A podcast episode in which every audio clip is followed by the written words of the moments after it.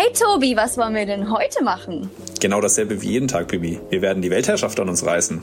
Hm, das ist doch langsam langweilig. Das haben wir doch auch schon gestern gemacht. Na okay. Wie wär's dann, wenn wir über Kreativität reden? Talking Creativity. Creating the New. Autos können nicht fliegen? Wir zeigen dir, dass mit Kreativität alles möglich ist und dass diese wunderbare Fähigkeit in jedem Einzelnen von uns steckt. Finde heraus, warum wir unbedingt das Neue brauchen, es aber gleichzeitig hassen. Ja, in der heutigen Folge unseres tollen Podcasts Talking Creativity haben wir über Kultur gesprochen. Aber Bibi, was ist eigentlich Kultur? Das kann ich dir jetzt nicht beantworten, aber es kann uns vielleicht unser Podcast beantworten. Denn mit ihm haben wir über das Thema Kreativität im Wandel der Zeit gesprochen. Das heißt im Prinzip, wie gehen Unternehmen mit dem Thema Kreativität eigentlich um? Denn da hat er schon ganz viel Erfahrung mitgemacht, gell, Tobi? Das stimmt. Und Kreativität hat natürlich sehr viel mit Kultur zu tun, weil eben auch Teil der Kultur ist natürlich auch die sogenannte Fehlerkultur. Ja? Und je nachdem, wie wir mit Fehlern umgehen, hat es natürlich auch einen Einfluss ähm, auf Kreativität. Denn Kreativität bedeutet was Neues angehen, ganz, ganz neue Themen, ganz neue Produkte, Themen ausprobieren. Und dabei ist es wahrscheinlich fast unmöglich, komplett ohne Fehler unterwegs zu sein. Ja, das werden wir dann herausfinden. Aber Tobi, kannst du mir vielleicht erzählen, ob es auch Unterschiede im Thema Kreativität zwischen unterschiedlichen Nationen gibt? Ich glaube schon. Nee, ich glaube, äh, wir haben darüber gesprochen. Ich habe auch ein paar Vergleiche, ein paar Erfahrungen äh, geteilt. Unser Gast bringt aber auch, ähm, ich sage mal, zwei Kulturen ähm, mit. Ja, eine, in der er aufgewachsen ist, beziehungsweise ja, geboren ist und eine, in der er sozialisiert wurde. Also das ist auf jeden Fall ganz spannend, die Erfahrungen da zu hören und darüber zu reden, wie eine Kultur sich auf Kreativität auswirkt. Denn sie wirkt sich auf jeden Fall in irgendeiner Form aus. Ich denke, da haben wir bestimmt ein paar spannende äh, Themen diskutiert. Und was kann man denn eigentlich alles mit einem riechenden Handy. Im Großen und Ganzen können wir sagen, ging es um Kultur und Kreativität. Was ist Kultur? Wie beeinflusst das Kreativität? Und ganz viel Erfahrung unseres Gastes diskutiert. Und ja, genug gebabbelt, wie immer, würde ich sagen. Viel Spaß bei der Folge. Jetzt geht's los! Jetzt geht's los! Neuer Tag, neuer Podcast und neuer Podcast. Unser heutiger Gast bringt sehr viel Energie mit. Immerhin hatte er im Studium schon vier Nebenjobs. Er war in der Schülerhilfe, hat hinter einer Bar gearbeitet, vielleicht auch auf oder unter der Bar, war Werkstudent im Brand Consulting und dazu noch selbst als DJ unterwegs. Heute ist er immer noch leidenschaftlicher DJ, wie er sagt. Vielleicht will er uns heute ja noch einen Ausschnitt aus seinem Set auf die Ohren geben. Unser Gast ist definitiv immer jung geblieben, weil er sich immer wieder neu erfunden hat und sich ständig mit neuen Themen beschäftigt.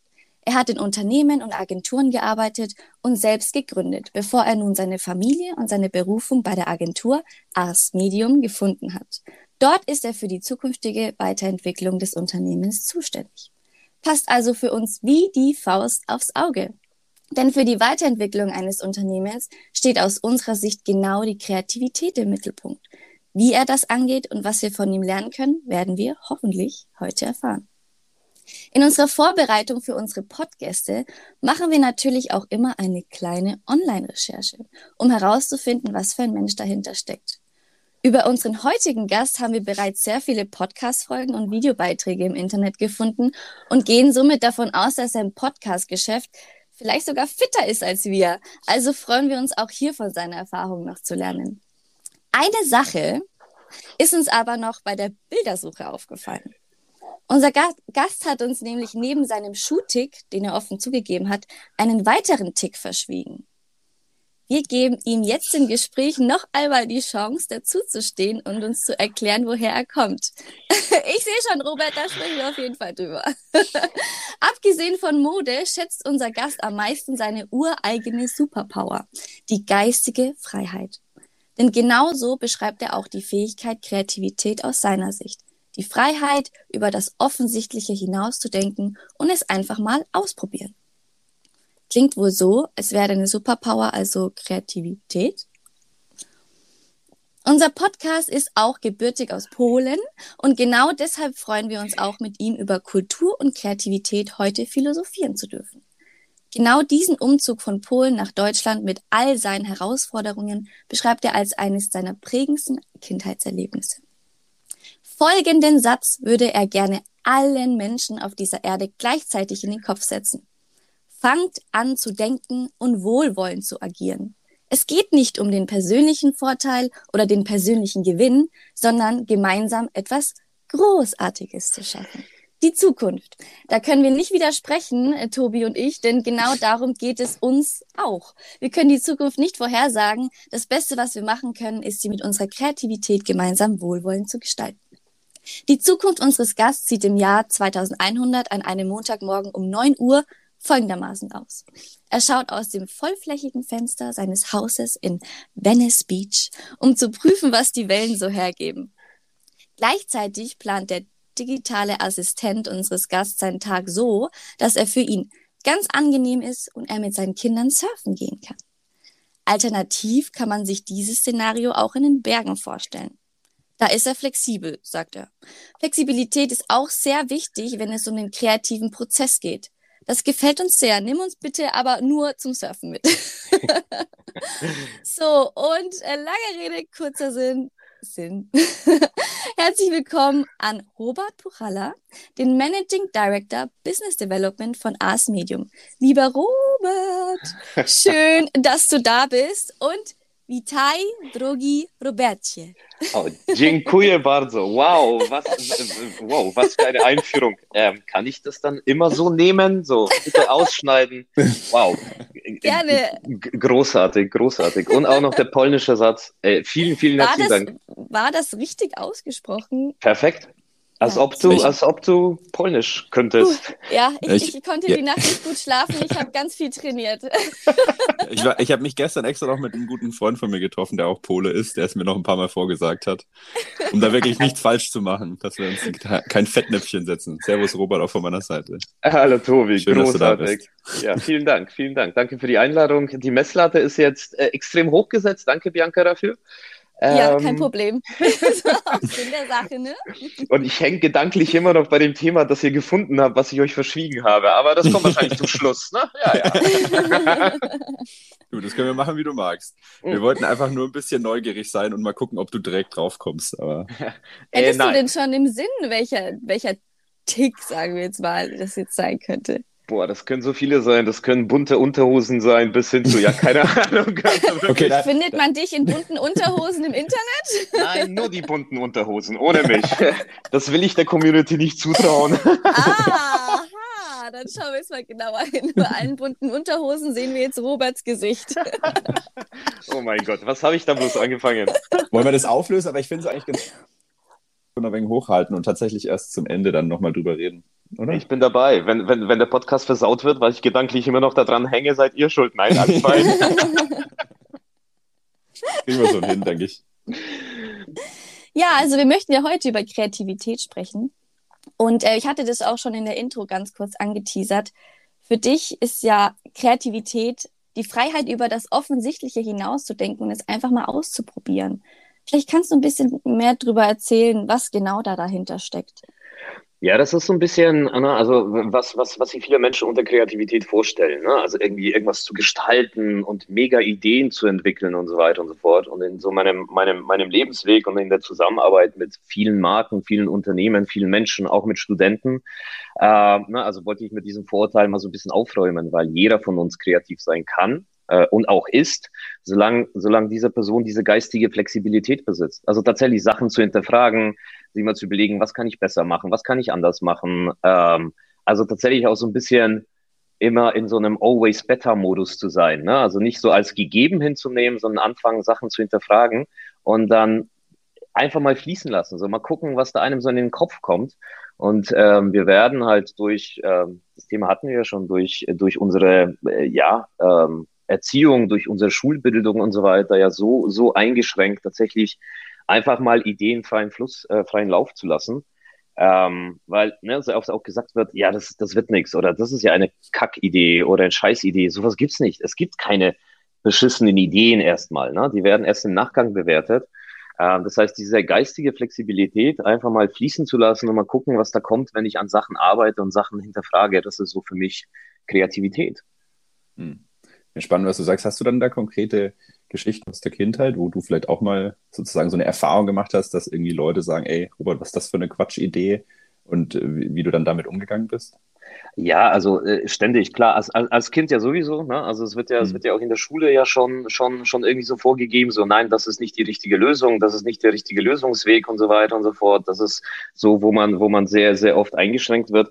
Und ich kriege tatsächlich öfters auf allen Ebenen zu hören, ja, die Idee ist nix. Ich sage, warum? Lass uns doch mal fünf Minuten mal weiterspinnen. Also ich könnte da so viele Beispiele aufzählen, die mir bis heute passieren, wenn wir mit Unternehmen arbeiten Du wirfst irgendwas in den, Raum, in den Raum und die Leute sind nicht bereit, damit zu arbeiten, sondern machen das erstmal schlecht.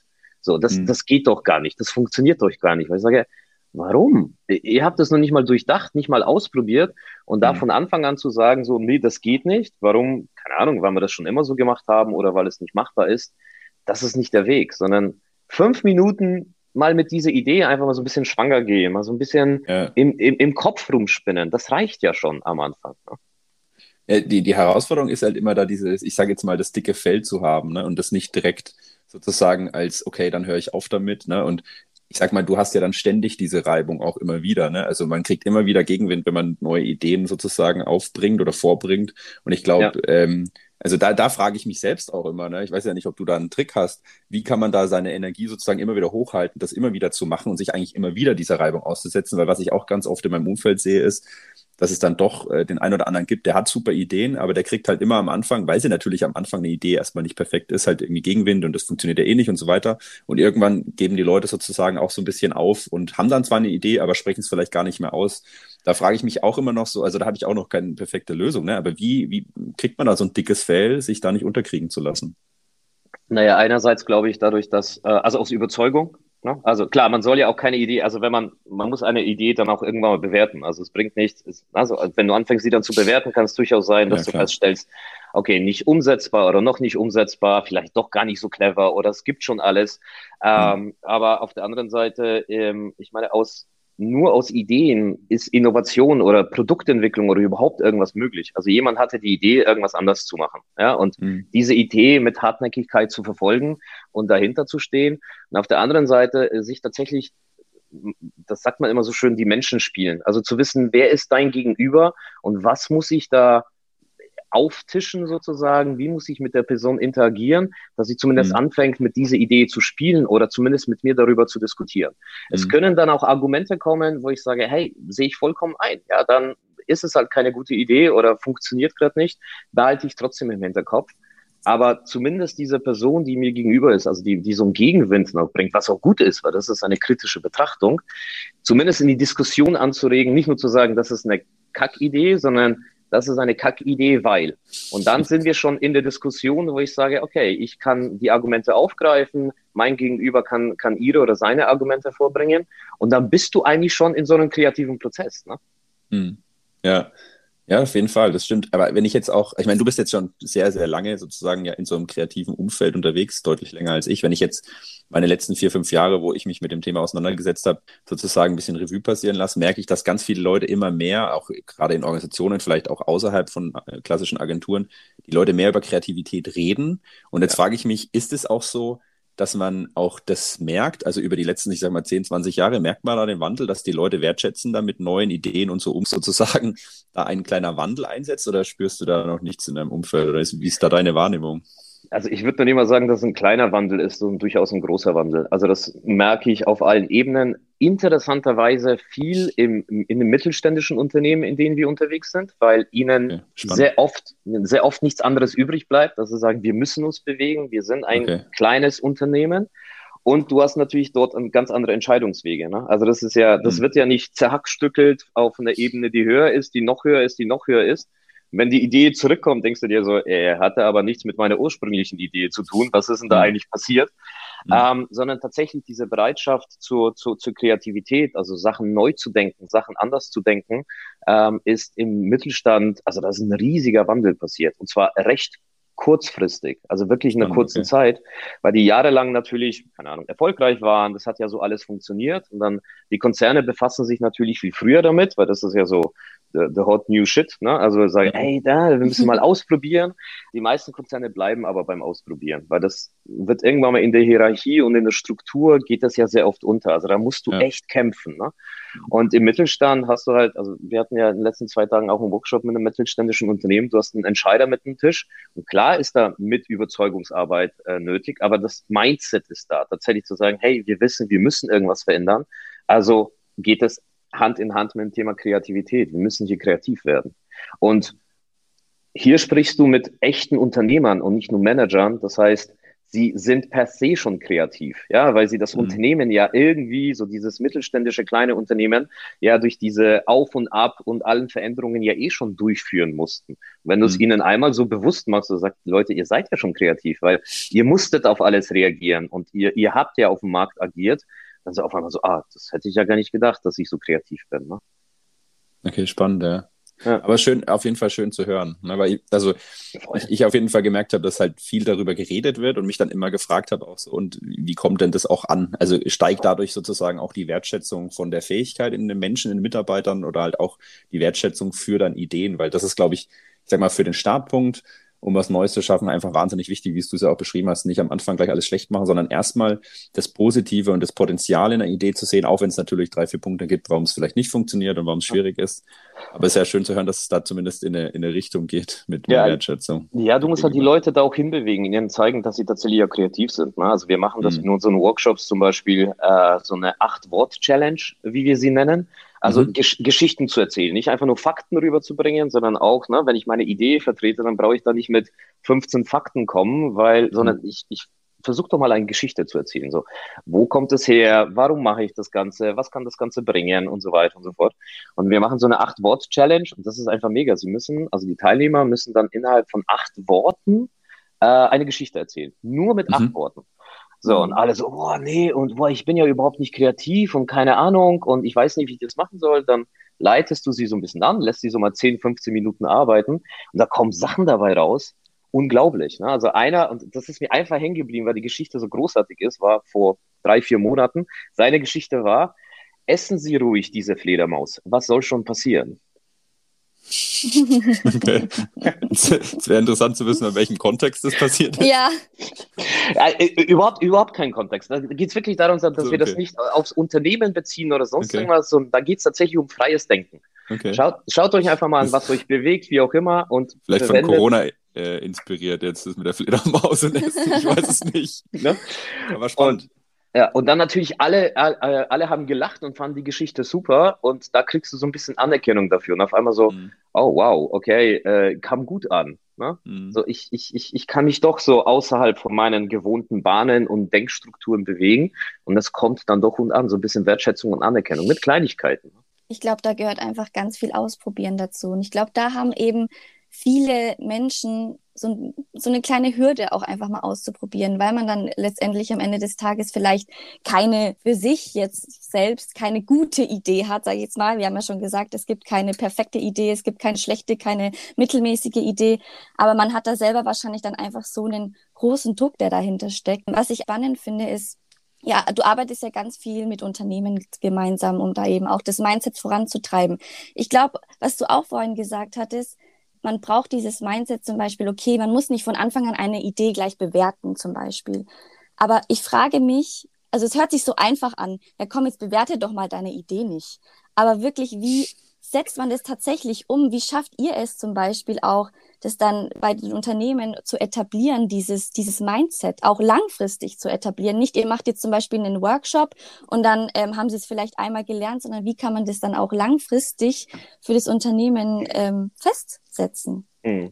Ja, da gehört natürlich viel, viel, viel mehr dazu. Also mit einem Workshop ist es ja nicht getan. Du musst die Leute ja auch begleiten, ne? weil sie immer wieder so in diese alten Denkmuster, Strukturen und so weiter verfallen. Ne? Also da spielen zum Beispiel die Führungskräfte eine enorm, enorm große Rolle innerhalb der Unternehmen. Ne? Das sind ja, musst dir einfach nur so die Personen anschauen, vor allem diese diese Sandwich-Position dieses Mitmanagements. Ne? Die kriegen von oben Druck, also so auf, auf Top-Management-Level sind ja viele, die sagen, ja, nee, ist schon klar, wir müssen kreativer werden, wir müssen verändern und wir müssen machen.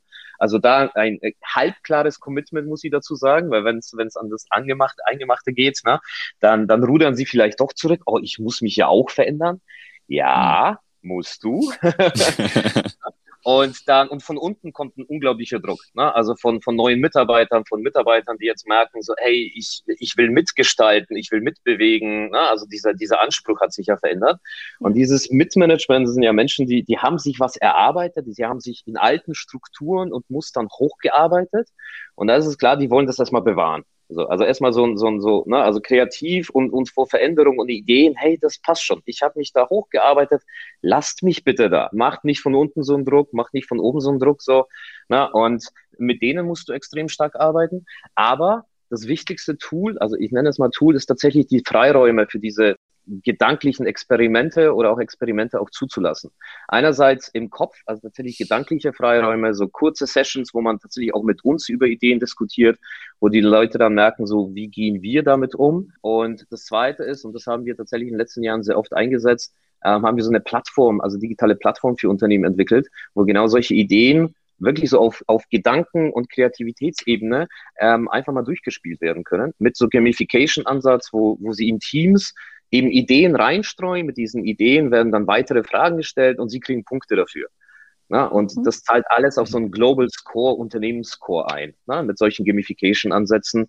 Dann können andere Teil Spieler können diese Ideen dann auch liken, sie können Kommentare hinzufügen und so entwickelt sich eine Eigendynamik, ohne dass es irgendwie erstmal das Unternehmen betrifft. Und das ist das, wo die viele Leute halt sagen so, ey, wenn ich irgendwas ausprobiere, dann könnte ich ja was falsch machen. Ja, das ist korrekt. Und wir kennen das ja, Fehlerkultur, Fehlervermeidungskultur ist immer noch in so vielen Unternehmen integriert. So, ich darf ja bloß keine Fehler machen, ich muss alles perfekt machen. Ja, wenn ich keine Fehler mache, kann ich auch keine neuen Sachen entwickeln. Ne? Also wenn ich nicht mhm. ausprobiere und gucke, wie die ganze, äh, wie, wie das abläuft, ob das gut funktioniert oder nicht gut, gut funktioniert, ja gut, dann können, können wir auch im Mittelalter bleiben, ganz ehrlich. Ja, was, was mich jetzt sofort so umtreibt, ist immer dieses, was du ja auch ansprichst, ja, man muss irgendwie mit diesem Management arbeiten, ja, und, und die irgendwie überzeugen. Man muss aber natürlich auch die Menschen da unten, sage ich mal, an der Basis irgendwie mitnehmen.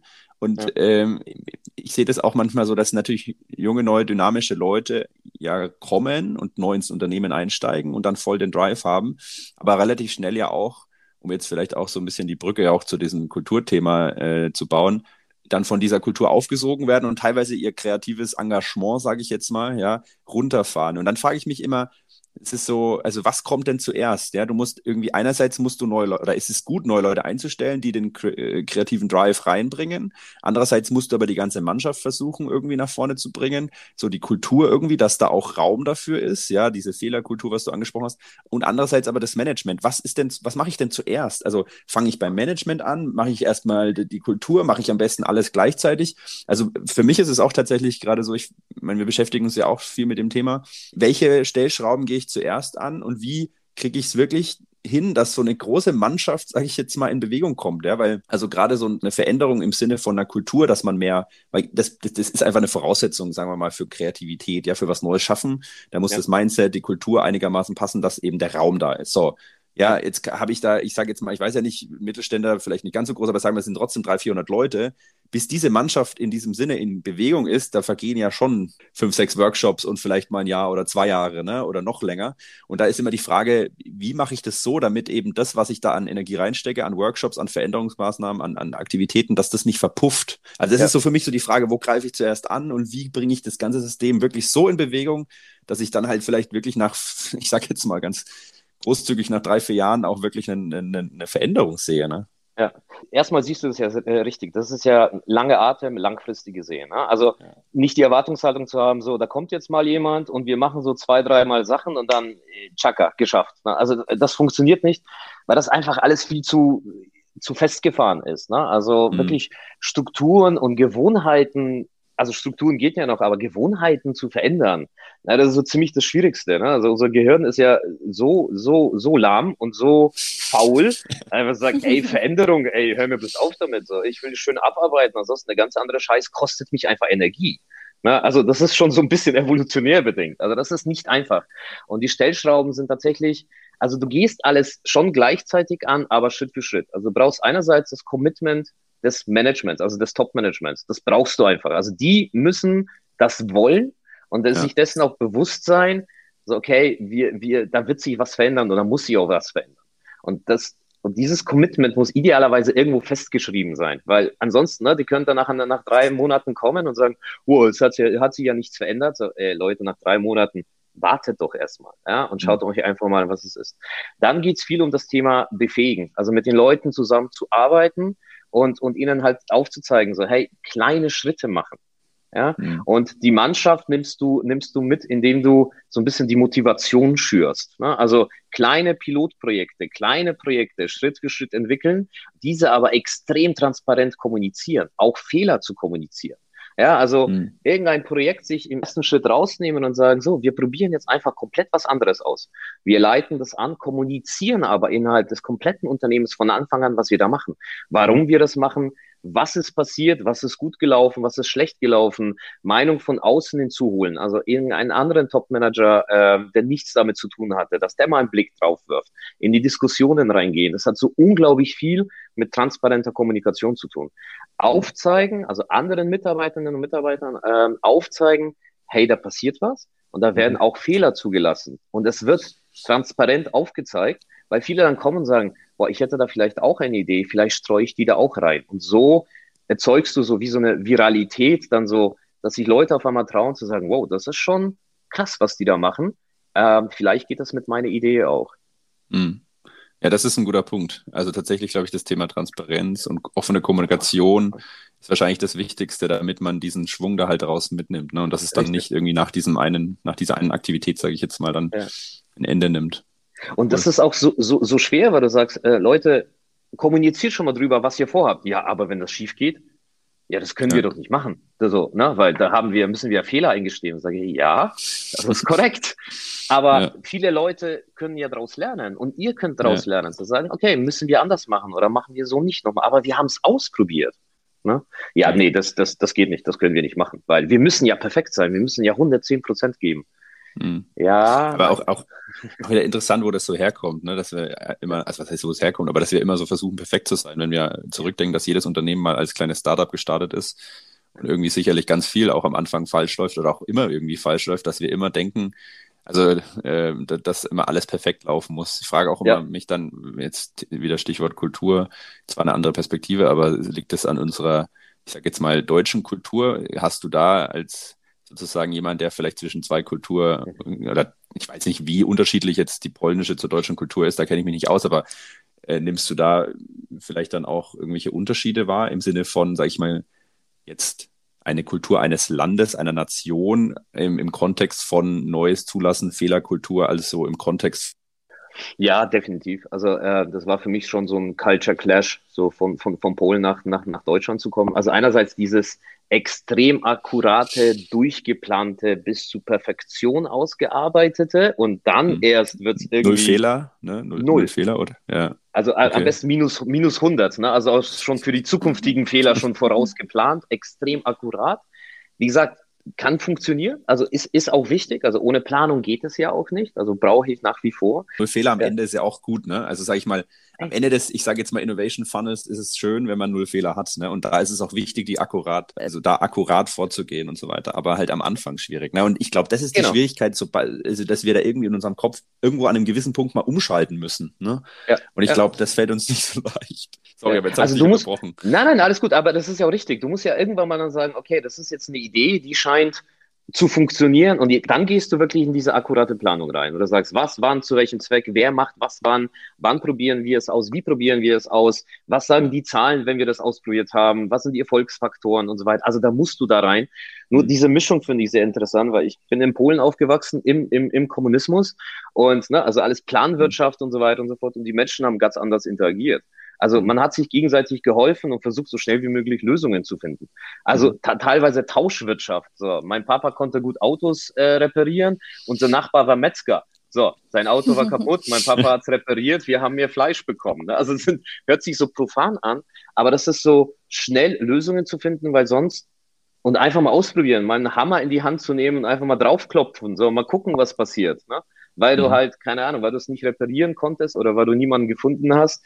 Und das wurde schon sehr stark von, von diesem kommunistischen Planwirtschaft extrem geprägt, ne? weil die wollten dir mehr oder weniger vorgeben, wie du was zu machen hast. Und okay. das hat die Menschen so eingeschränkt, dass sie gesagt haben, ich versucht da andere Lösungen zu finden. Und das ist so, so ein bisschen die polnische Mentalität, so einfach mal machen. So, was, was soll denn schon passieren? Ja. Bibi, Aber was ist. Sorry. Diese, diese Mentalität hast du dann ja eigentlich so ein bisschen auch mit nach Deutschland gebracht, ne? Ach Quatsch. Ja, vielleicht Nein, ist das also- genau der Punkt, warum, warum, warum du halt so selber jetzt auch so Genau. kreativ bist und dir so Ja. viel Spaß macht, das ganze Thema, weil du einerseits wahrscheinlich dadurch, dass du zwischen zwei Kulturen aufgewachsen bist, dir es leichter fällt, überhaupt das, was die Kultur ausmacht, zu reflektieren und Genau. du nimmst es, also das ist für dich transparenter und du halt diese, diese Ausprobieren-Mentalität vielleicht noch von früher in dir hast, von deinem Papa. Ja.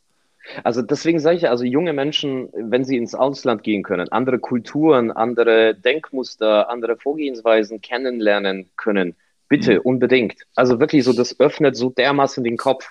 Du bist einfach, du arbeitest anders, du denkst anders, wenn du das einmal zeitlang miterlebt hast. Extrem wichtig. Also würdest du auf jeden Fall sagen, dass es sozusagen auch dieser Umzug jetzt von, von Polen nach Deutschland, auch dieser ja, Culture Shock, sage ich jetzt mal, dass er dich für deine, für dein heutiges Mindset so ein bisschen schon vorbereitet hat oder Also- verändert hat oder beeinflusst hat in die Richtung? Also nicht nur ein bisschen. Also das war tatsächlich so, so, so der prägendste Moment schlechthin. Ich meine, mit 13, so, keine Ahnung, kurz oder mitten in der Pubertät, da so aus dem gewohnten Umfeld rausgerissen zu werden, also selber im Kopf noch nicht so ganz klar, hat dann noch zwei, drei, vier Jahre gedauert. Ich meine, kennt ja, kennt ja jeder von sich selbst.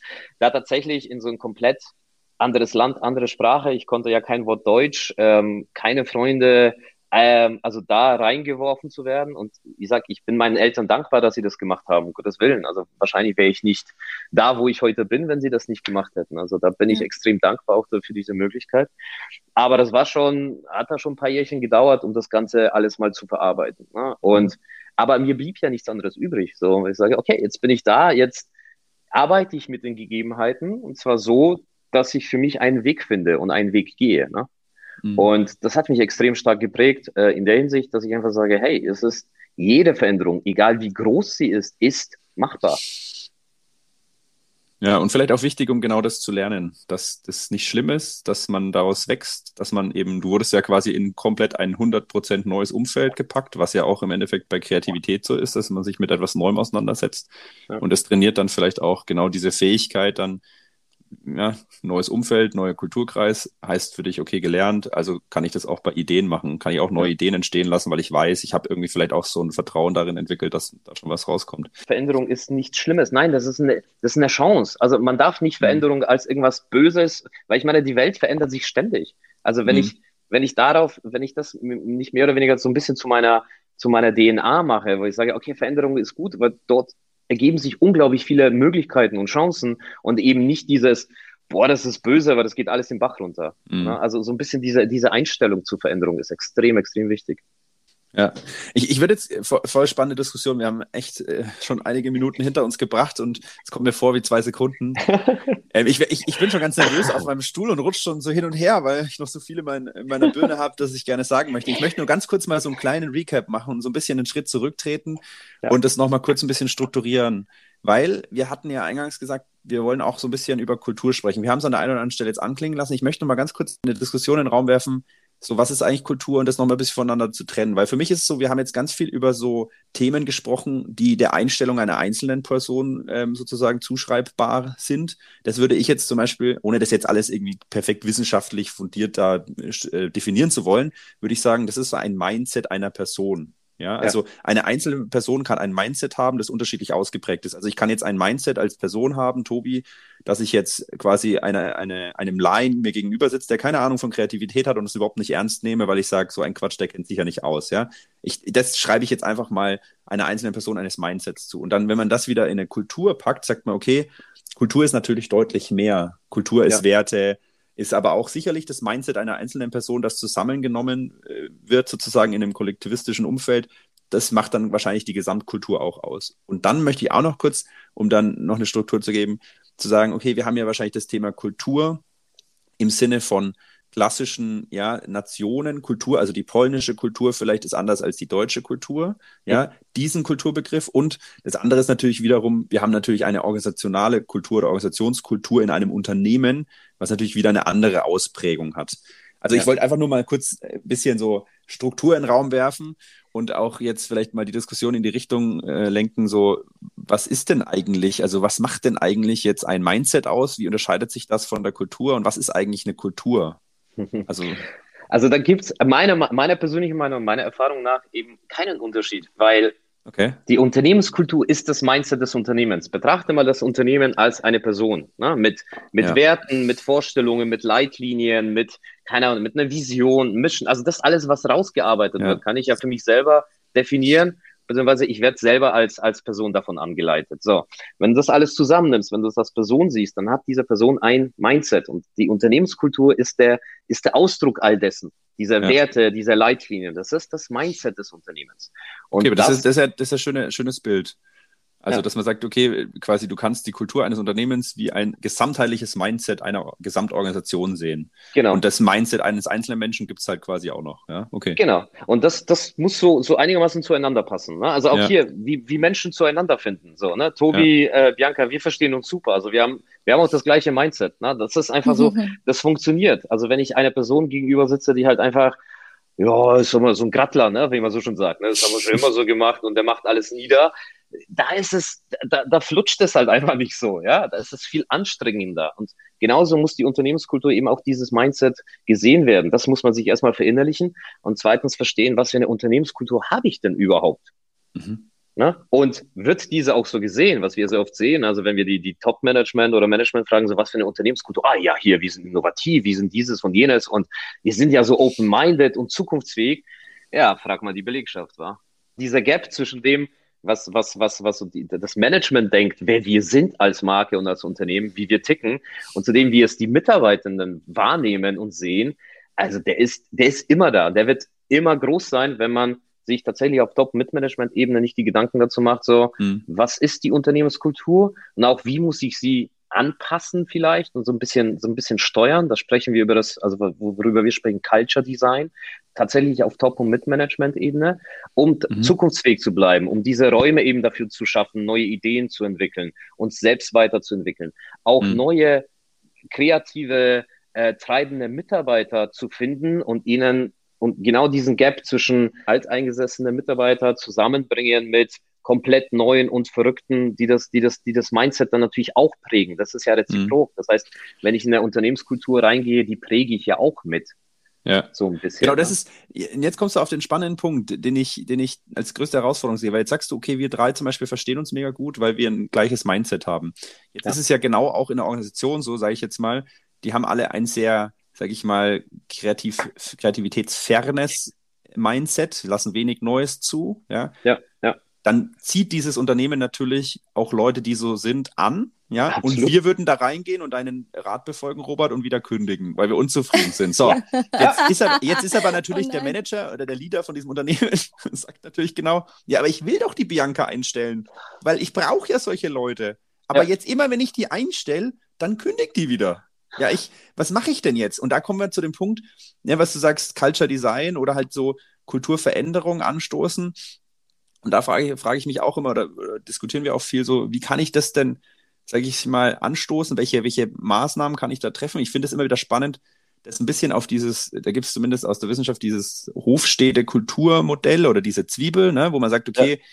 im Kern stehen halt irgendwelche Werte einer Unternehmenskultur, die sich geprägt haben, ja, was, was auch immer das ist. Dann die Rituale, also Dinge, die man regelmäßig tut. Ja, keine Ahnung, der Handshake ist vielleicht ein Ritual, was wir klassisch vielleicht in Deutschland tun, jetzt nach Covid eher weniger. Ja. Also Rituale können sich auch verändern. Ähm, und dann die Helden und noch gewisse, also Helden sind dann wahrscheinlich klassisch halt, äh, ja, in, der, in Deutschland halt, keine Ahnung, irgendwelche Fußballer oder whatever, wenn die WM gerade ist, ähm, im Unternehmen wahrscheinlich dann eher die Führungskräfte oder irgendwelche IT, äh, nicht IT, aber halt irgendwelche äh, Fachexperten vielleicht auch, ja. ja. Ähm, und am Ende hast du noch die Symbole, ja, so. Ja, richtig. Äh, keine Ahnung, im Unternehmen ist es dann so das klassische, wie soll ich sagen, vielleicht das Einzelbüro mit Verglasung und, keine Ahnung, den äh, fünf Euro teureren Holztisch oder so, ja. ja. Ähm, also auf jeden Fall, das ist so ein bisschen diese, diese Welt, in der der Hofstedt unterwegs ist, was ich ganz spannend finde. Und, und die sagen dann auch immer, dass das dann auch quasi die Maßnahmen sind eigentlich, an denen ich dann drehen muss. Das heißt, wenn ich eine Kultur, das, da würde ich jetzt gerne eine Sichtweise zuhören, wenn du da ja auch schon, glaube ich, viel gemacht hast, dass du sagst, okay, du musst halt an den Bausteinen drehen, also du musst die Symbole verändern. Ja, passiert ja jetzt durch New Work, ähm, die Führungskräfte haben keine eigenen Büros mehr. Also diese Symbolik dieser Überlegenheit ne, und so weiter wird teilweise weggenommen, ähm, schafft dann vielleicht mehr Augenhöhe, vielleicht auch positiv für was Neues schaffen. Dann das Thema Helden, also Helden, also die, die Führungskräfte oder die Leute, die sozusagen die Influencer im Unternehmen sind, die müssen dann vielleicht auch gewisse Verhaltensweisen vorleben, ja, mhm. und so weiter. Und dann halt Stück für Stück dann vielleicht auch irgendwann die Rituale zu verändern, um dann zu sagen, okay, wie führe ich denn neue Rituale überhaupt in ein Unternehmen ein? Ja, keine Ahnung, machen wir jetzt einen Idea Jam einmal im Monat, immer am Freitag, könnte ja auch ein Ritual sein, ja, um Absolut, das dann ja. irgendwann in die, in die, in die Unternehmenskultur oder in, wie du es jetzt beschrieben hast vorhin, in das Unternehmensmindset so einzuprogrammieren, um ja. am Ende dann irgendwann den ganz gro äh, großen Kern sozusagen dieser Kulturzwiebel von Hofstädte, die Werte, dass die sich dann verändern, weil die Werte, da kann ich jetzt nicht sagen, du Robert, du hast jetzt bitte mal einen anderen Wert, ja? Ab, absolut. Also, also Wert in der Sinne, was, was, was dir, was deine Values sind und ne, so, äh, sondern das musst du ja dann für dich irgendwann sozusagen verändern und das ist wahrscheinlich auch ein langer Prozess.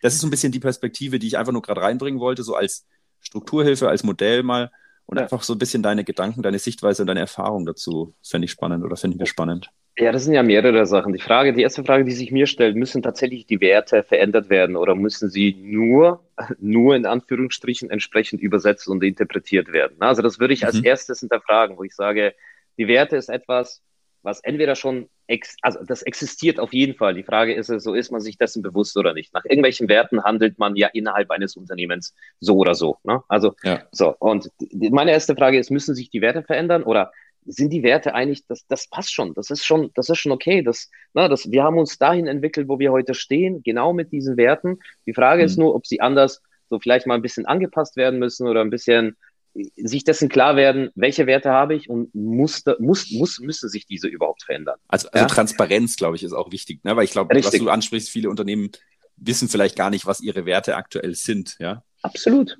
Also Absolut. Auch, das ist immer so implizit wird es so angenommen, dass jeder weiß, ja. was die sind. Ne? Hm. Aber auch damit arbeiten und alle paar Jahre, er sagt nicht einmal im Monat, aber, aber tatsächlich mal von Zeit zu Zeit auch zu überprüfen, so, ne, sind diese Werte noch, passen die eigentlich noch überhaupt zu uns als Unternehmen? Ja? Weil, weil auch hier können neue Mitarbeiter kommen, man hat die richtigen Entscheidungen getroffen und auf einmal verändert sich irgendwas. Also immer die Frage, passen die Werte und, und muss ich sie verändern oder nicht? Oder muss ich sie anpassen oder ist das eine Übersetzung? Dann sagst du was extrem Spannendes, äh, das fand ich echt cool, äh, so diese, diese Influencer, ne? also diese, diese Stars oder, oder, oder wie man sie nennt innerhalb Helden, des Unternehmens. Ja, genau. Oder Helden, ne, wo du gesagt hast, so, ja, das sind wahrscheinlich Führungskräfte oder irgendwelche Influencer. Aber ich sage, auch dessen muss man sich bewusst sein.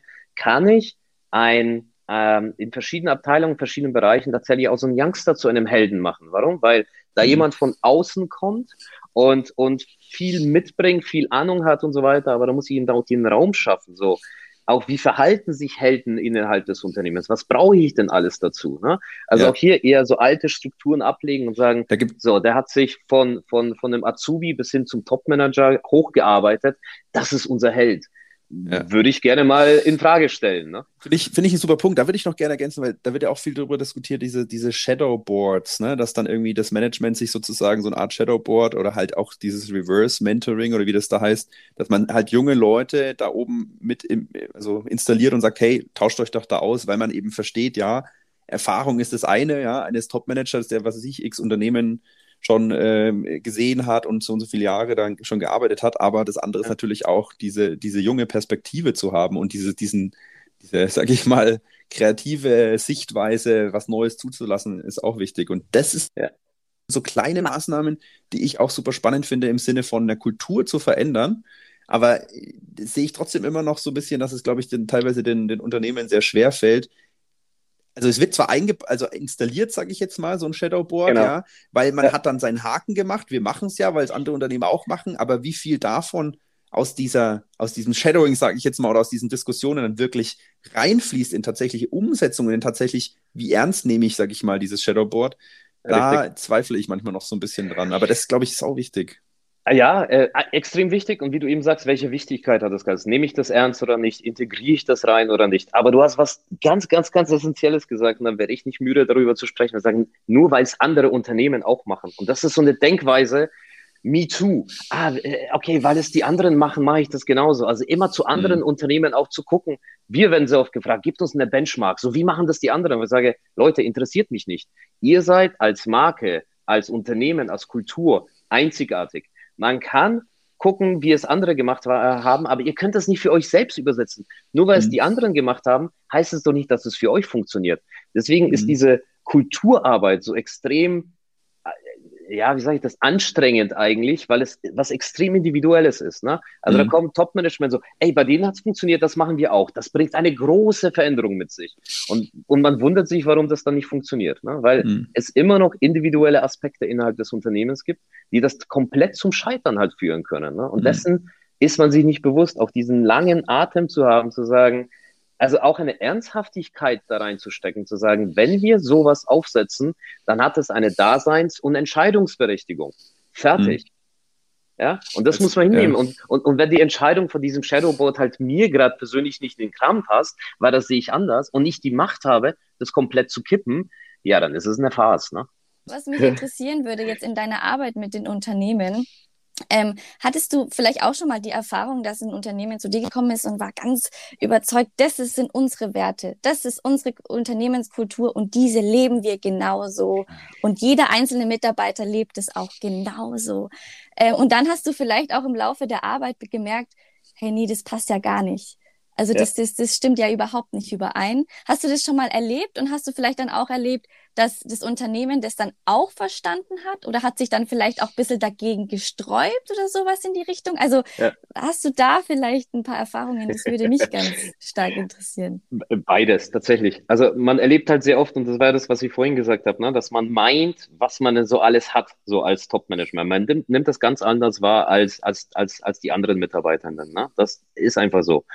Und wenn du diesen Gap aufzeigst, dann zwei Möglichkeiten. Entweder komplettes Abblocken, also nein, so ist es nicht. Also mhm. da, da habt ihr entweder irgendwas falsch gemacht oder die Belegschaft hat es nicht verstanden. Also diese, diese Ab, also die Belegschaft hat es nicht verstanden, finde ich ja großartig. Ne? Ähm, so, da, da, da, wow, okay, ne, es ist nicht dein Job, es ist der Job der Belegschaft, sich das von dir zu holen. Ne, schon verstanden. Ähm, aber tatsächlich auch ähm, zu sagen, so, okay, haben wir verstanden, was müssen wir tun? Na, also diese, diese, und du merkst halt relativ schnell, und das merkst du wirklich schnell, das merkst du nicht innerhalb von Wochen in der Zusammenarbeit. Du musst am Ende des Tages tausch dich mit dem Top- und mit Management aus, also mit, mit so Entscheidern auch innerhalb des Unternehmens, frag sie, für was sie stehen, wie, wie, wie die Kultur ist, ne, wie so ein bisschen Innovationskraft ist, wie sie sich selbst sehen. Und dann, du brauchst nur einmal durchs Unternehmen zu laufen und nimmst diese Schwingungen wahr.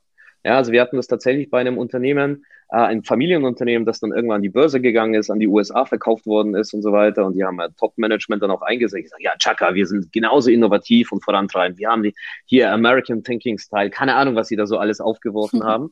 Und du bist durch die, durch das Unternehmen durchgelaufen, also tatsächlich eine Werksführung, und du hast eine Angstkultur wahrgenommen eine mhm. extreme Angstkultur. Erstmal Angst davor, so was heißt das für uns, diese Veränderung? Dann Angst davor, wo geht die Reise hin? Angst um den Job, so, okay, wenn so eine amerikanische Heuschrecke uns da irgendwie übernommen hat, so, was heißt das jetzt für mich? Mhm. Äh, Angst um die Zukunft und also, das war unglaublich. Aber da waren auch zum Beispiel, was wir sehr oft fragen, das sind Kleinigkeiten, also hier so Rituale, Tobi, die du vorhin angesprochen hast. Wenn du mal in die Mensa guckst, wie wird denn da gegessen? Also nicht in dem Stile so, ne? Also, äh, sondern ähm, ist das Top-Management zum Beispiel mit der Belegschaft? Also gibt's da, ne, einmal reingucken. So, oder gibt es da sogar, es gibt Unternehmen, wo es extra Räume für das Top-Management zum Mittagessen gibt. Mhm. Hm. Alles schon ernsthaft? getrennt. Ja, ernsthaft? Also das, das, das sagt doch schon alles über die Unternehmenskultur, sagt doch schon alles aus. Also ja. du findest das relativ schnell, äh, nimmst du das wahr, so wie die Unternehmenskultur ist. Ja, und dann musst du anfangen, also unsere Aufgabe ist es zu pieksen, also tatsächlich reinzugehen und zu sagen, Leute, das wird nicht funktionieren, wenn wir das so betreiben, weil dieser Gap einfach riesig ist. Und da sind du merkst relativ schnell an den Antworten, sind die Unternehmen tatsächlich dazu bereit, daran zu arbeiten? Oder mhm. sind sie so festgefahren, dass sie einfach sagen, nö, das haben die einfach falsch verstanden? Mhm. Aber interessant, was vorstellen. Du... Ja.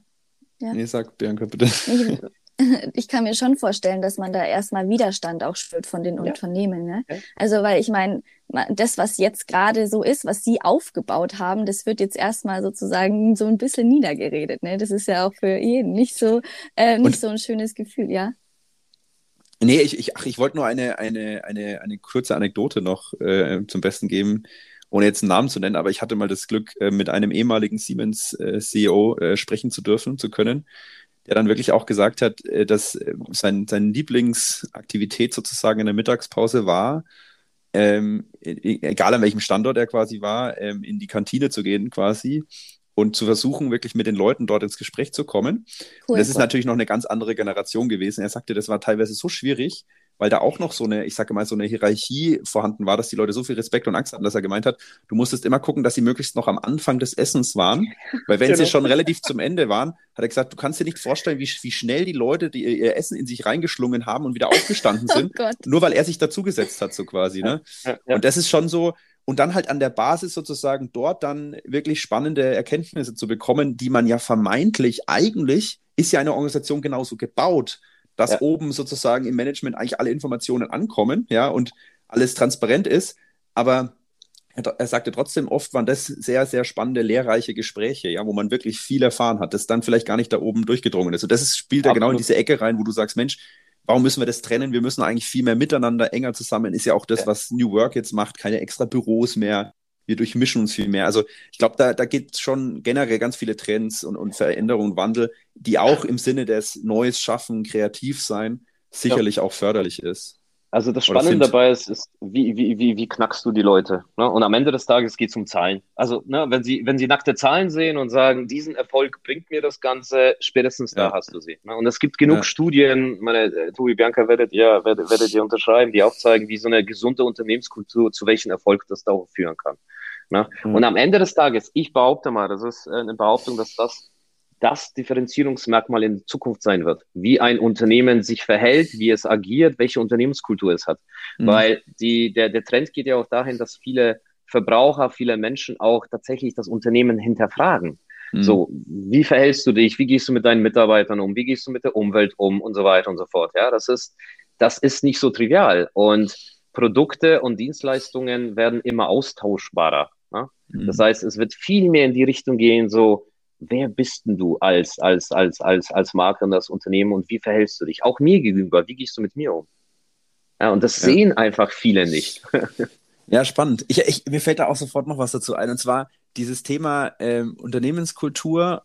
Ich sag mal, ich glaube, dass wir Organisationen auch stark so bauen, dass wir, ich sage jetzt mal, auch funktionieren, wenn wir, ich überspitze es jetzt, eine schlechte Unternehmenskultur haben, weil wir ja. haben ja Prozesse, wir haben Standards, wir haben Hierarchien, wir wissen eigentlich, wie es funktioniert. Und ich glaube, solange wir sozusagen in unseren Routinen, Standards und Prozessen agieren, brauchen wir diese, sage ich mal, menschliche Komponente der Kultur, ist nicht so, die, die schlägt nicht so zu. Wenn wir aber jetzt kreativ sein wollen, was Neues schaffen wollen, gerade ganz am Anfang des Innovation Funnels, da hast du keine Standards, keine Prozesse, keine Routinen. Du weißt nicht, wen du abholen, informieren oder sonst was musst. Ja. Und dort schlägt eben die Kultur, diese menschliche Komponente, wie gehe ich miteinander um, was habe ich für Werte, ja, was ja. sind, was sind, was sind meine Rituale, da schlägt die halt deutlich stärker zu aus meiner Sicht, ja. Und ja. deshalb macht sich dann gerade da auch eine, ich sage jetzt mal, schlechte Unternehmenskultur viel stärker bemerkbar, ja, ja. und hat halt viel größeren Einfluss auf das, wie kreativ sind wir eigentlich in, am Anfang, ja. Hinten raus, sage ich jetzt mal, macht es nichts aus, wenn wir eine beschissene Kultur haben, sage ich jetzt mal. Ja, weil, weil, weil wir ja eh alles standardisiert haben und Prozesse haben und uns daran festhalten können, an diesen Leitplanken. Und das finde ich ganz, ganz wichtig, wichtige Erkenntnis, um nochmal so diesen Punkt zu machen, wie wichtig es ist, sich, wie du sagst, mit der Kultur, mit dem Mindset, mit den Werten, ja. mit den Symbolen, mit den Ritualen, mit den Helden, mit all den Themen auseinanderzusetzen, wenn wir wirklich sagen wollen, wir wollen kreativ sein und wir ja. wollen das fördern. Naja, vor allem zu was brauchst du denn Kreativität? Tatsächlich, ne, da geht es jetzt um das Thema Zukunftsfähigkeit, Innovationsfähigkeit, ne, worüber jeder spricht, wir sind innovativ. Ja, dann ja. zeig doch mal. Ne? Also ja. wenn du da reinpiekst und so einen Innovationsprozess äh, anstößt und genau ohne Struktur und ohne Prozesse oder sonst irgendwas, das kannst du nur mit einer gesunden und also mit dem gesunden Mindset, wie bei, äh, bei einem Menschen ja auch und somit mit der Unternehmenskultur. Ja, also, also ist die Bereitschaft da, das anzugehen? Ist die Bereitschaft da, neue Wege zu gehen? Ist die Bereitschaft da, Fehler zu, zu machen, Fehler zuzugestehen und daraus zu lernen? Ja, oder mhm. eben nicht, weil dort keine Prozesse definiert sind. Und mhm. aber nichtsdestotrotz Innovationen, nur ganz kurz, Innovation geht es ja nicht darum, dass ich hier, äh, keine Ahnung, die weltbewegende, revolutionärste Idee entwickle, sondern sondern, sondern tatsächlich kundenzentriert, kundenorientiert arbeite, ne? dass den Kunden leichter mache, keine Ahnung, so Kleinigkeiten das, zu entwickeln. Ist, das ist ein super Stichwort, Robert. Ich, ich hoffe, ich unterbreche dich jetzt nicht, aber auch Doch, mit dem Blick. Aber mach nicht. Nein, sorry, wenn du noch was zu Ende führen willst, bitte sag's. Nein, nein, alles gut. Nein, also, ich, wenn ich auf die, wenn ich nämlich auf die Uhr gucke, dann sind wir schon relativ weit fortgeschritten. Ähm, und zwar Stichwort ähm, Kundenzentriertheit, man muss nicht weltbewegend sein.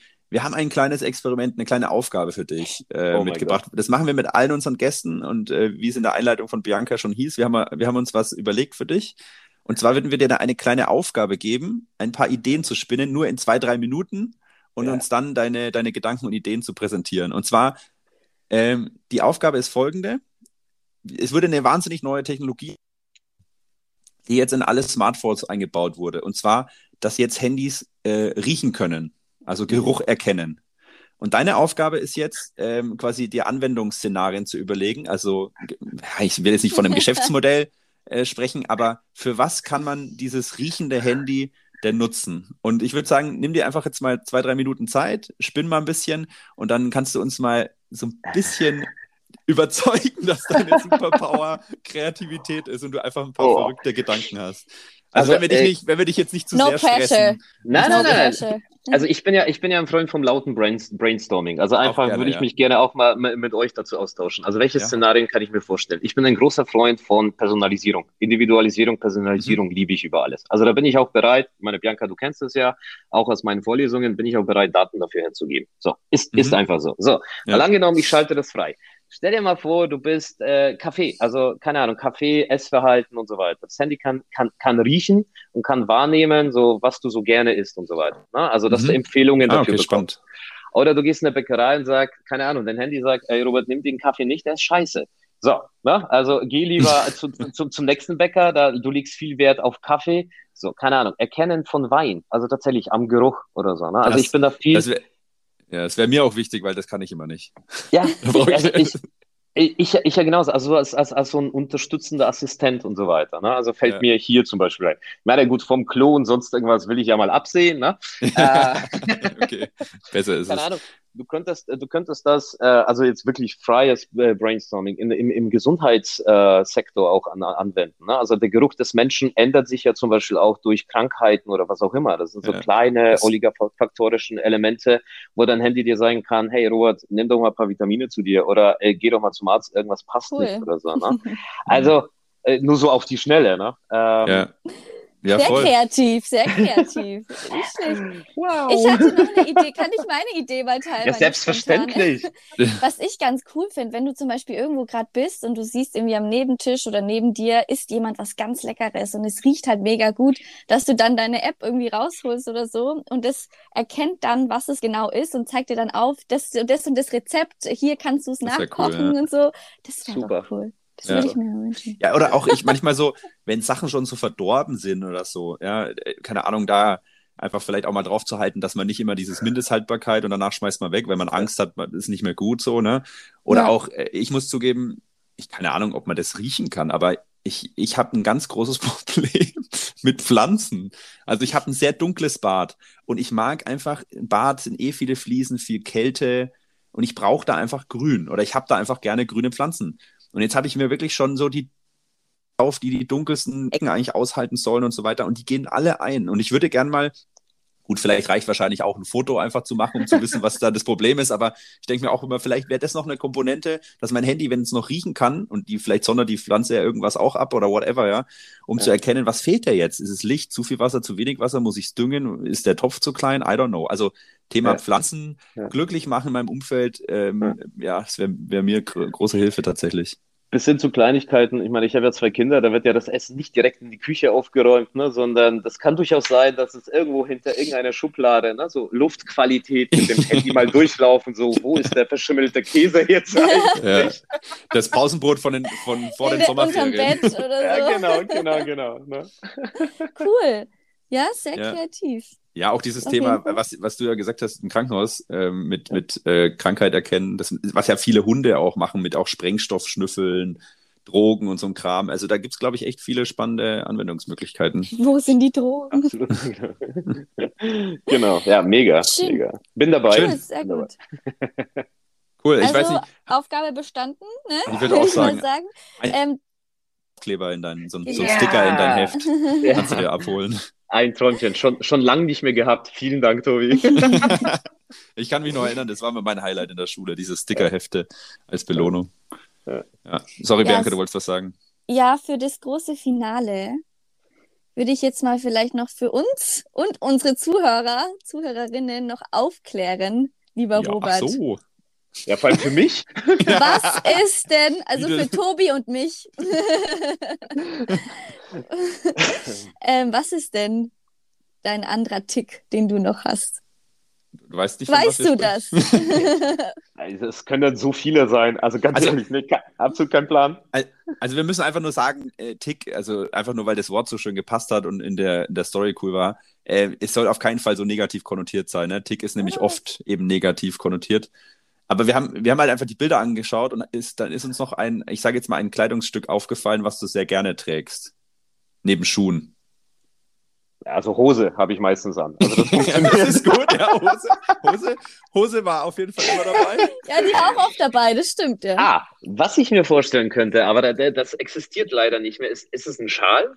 Ja! Ja! Ey, tatsächlich, das war, das war, das war tatsächlich mein Markenzeichen. Ewig, ewig, ewig lang bis dann irgendwann so ein heißer Sommer kam und ich mir gedacht habe, Alter, das kannst du nicht bringen, das geht nicht. Also das, das, das geht einfach nicht. Und dann tatsächlich, also ich wurde ja teilweise Charlie genannt und äh, also äh, das, war, das, ja, das war das war tatsächlich ein Tick, ja, definitiv. Dresscode, ich glaube auch, dass jetzt eine steile These, ich weiß nicht, ob ich das schon mal gesagt habe in der Podcast-Folge, aber dass der, der, der Kleidungsstil, wenn du durch eine, durch eine Organisation läufst, wie divers der Kleidungsstil ist, spiegelt, glaube ich, auch die Diversität im Kopf wieder und deshalb Absolut. für mich auch, wie kreativ eine Organisation sein kann. Wenn man davon ausgeht, dass alle nur Anzug und Krawatte tragen ja. müssen, glaube ich, sind wir da auch schon äh, in, im Sinne der, der geistigen Diversität ein wenig eingeschränkt, weil das gibt nur einen richtigen Kleidungsstil. Ja, ja und ja. das färbt sich auf andere Dinge ab. Es gibt nur den einen ja. richtigen Weg zu gehen. Nee, bei Kreativität gibt es eben ganz viele verschiedene Wege. wir müssen alles zulassen, ausprobieren und offen sein. Das ist eigentlich nochmal ein schöner, schöner Abschluss, wie man von der Mode wieder zurück zum eigentlichen Thema kommen. Wunderschön, Robert. Das ist aber auch ein schönes Zeichen, also das, wo, wo wir eben die Kultur beobachten, äh, um das auch mal abzuschließen. Wir schauen uns tatsächlich die Mitarbeitenden an. So, wie sind sie gekleidet ja. und so weiter und so fort. Das ist sogar einer der Fragen, so was diese, was diese, was diese Kleidungsstil oder Kleidung Rules, wie auch immer du sie nennen magst, in, unser, in unserem Culture Experience Index, den wir da auch immer abfragen. Äh, sehr schön cool. sexy genannt, weil es so passt. Ähm, und äh, ja, das ist zum Beispiel auch ein, mit, mit einer der Fragen, die wir hier immer aufgreifen. Ne? Ja, super wichtig. Ja. Spannend. So, Bianca. Ja, also ihr Lieben, äh, wir könnten noch stundenlang weiter quatschen. Ich mache jetzt mal hier einen Cut. schade, schade, es schade. Reicht. Wir sprechen jetzt schon anderthalb Stunden. Also äh, Robert, vielen, vielen, vielen lieben Dank für das tolle und vor allen Dingen inspirierende Gespräch, für all die Einblicke zum Thema Unternehmenskultur und darüber hinaus Kreativität und so weiter und so fort. Wir freuen uns, wenn wir vielleicht auch das nächste Mal ein DJ-Einlage noch von oh, dir haben wir vergessen, ja. sehen. Äh, hoffen wir mal. Aber das halten wir uns vielleicht noch, äh, behalten wir es noch für das nächste Mal. Ähm, auf jeden Fall vielen lieben Dank, Robert. Sehr, sehr gerne. Äh, DJ-Einlage im nächsten Videocast, sehr gerne. Äh, nein, vielen Dank. Äh, hat super Spaß gemacht, ähm, also auch mit euch zu diskutieren, ähm, auch mich herauszufordern, äh, finde ich, äh, finde ich immer extrem spannend. Ähm, ich hoffe, ich wurde dem Anspruch und der Messlatte, die du gelegt hast, Bianca, am Anfang gerecht. Aber das Auf jeden Fall das Wichtigste ist, wir haben Spaß und wir reden halt über solche Sachen. Ne? Also auch das ist Kreativität, tatsächlich über Sachen diskutieren zu können, ohne sich vor den Kopf gestoßen zu fühlen oder so tatsächlich das positiv aufzugreifen und ja. damit weiter zu spinnen und weiterzuentwickeln. Vielen Dank euch beiden. Ja, auch von meiner Seite vielen Dank, hat sehr viel Freude gemacht, sehr viel Spaß und ich hoffe, äh, dass das eine oder andere Spannende auch für unsere Zuhörer dabei war und einfach mal ein Dankeschön an diejenigen, die bis jetzt zugehört haben und sich nicht haben ablenken lassen von dem einen oder anderen Witz. Äh, genau, vielen Dank.